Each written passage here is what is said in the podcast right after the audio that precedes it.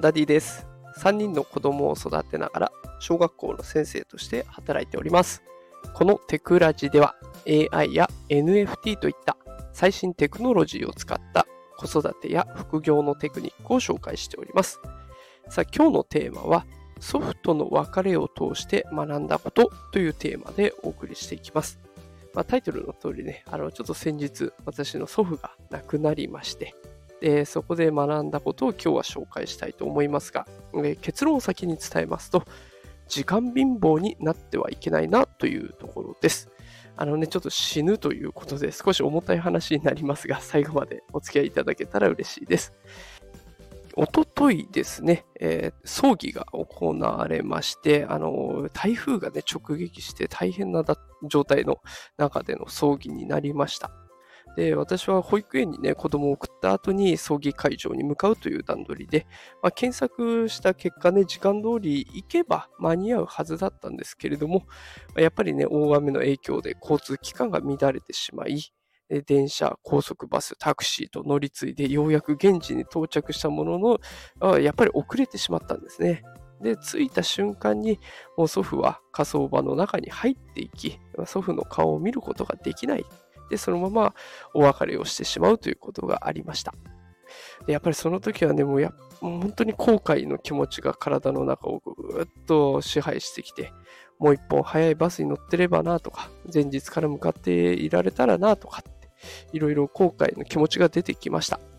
えただね、気持ちが落ち着いた後、冷静に振り返って思ったんですね。この今の働き方をしていれば、いざという時に自分の時間がないなって思ったんです。こう、例えば、今回は祖父でしたけれども、両親とか妻とか我が子とかに何かがあった時にすぐに駆けつけられるのかってすごく不安になったんですね。で、そうなったら嫌だな、なんかね、何もできなかったら嫌だなと思って、やっぱり働き方を意識的に変えて、もっと自分のために使える時間を作っていかないといけないなと思いました。え、先生の仕事って過酷な労働を強いられるってよく報道されていますが、え、私自身はそんなことはないと感じています。もちろんね、大変なこといっぱいあります。だけど、やり方次第では早く帰れるし、プライベートな時間も取れる。そう思ってやっています。だから私はこう毎日ね、スタエフで音声配信もやっていますし、あと毎日ノートで発信したり、X、 Threads、いろんなもので発信できているのも時間があるからでございます。で、そうなってきたときに、じゃあ今私の目標って何なのかなって思い返したら、受け持っている子、今学校で受け持っている子と、あと自分の子をハッピーにしながら、副業を通して経済的に将来も不安がないような生計を立てていきたいなと思ってるんですね。だからこう副業で常にこう安定的に収入が得られたら、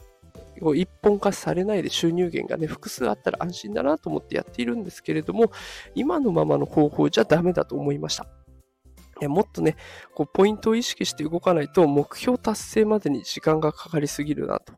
で、結局、こうね、仕事をして、副業をして、で、時間貧乏になって、いざという時に動けない。で、このままじゃダメだと。このままだと、いざという時に動けないだけじゃなくて、チャンスがあった時にも動けないと思ったんです。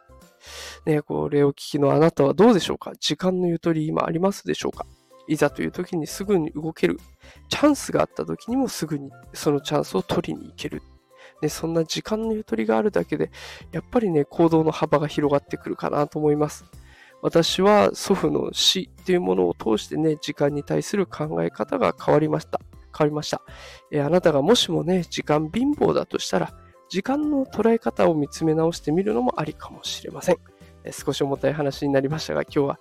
祖父の死を通して学んだ時間の捉え方、時間貧乏になっちゃいけないなという考えを紹介させていただきました。今日も最後まで聞いてくださってありがとうございました。毎朝5時からね、放送しておりますので、よかったらまた聞きに来てください。フォローボタンポチッと押してくれると頑張れますので、ぜひよろしくお願いします。それではまた明日朝5時にお会いしましょう。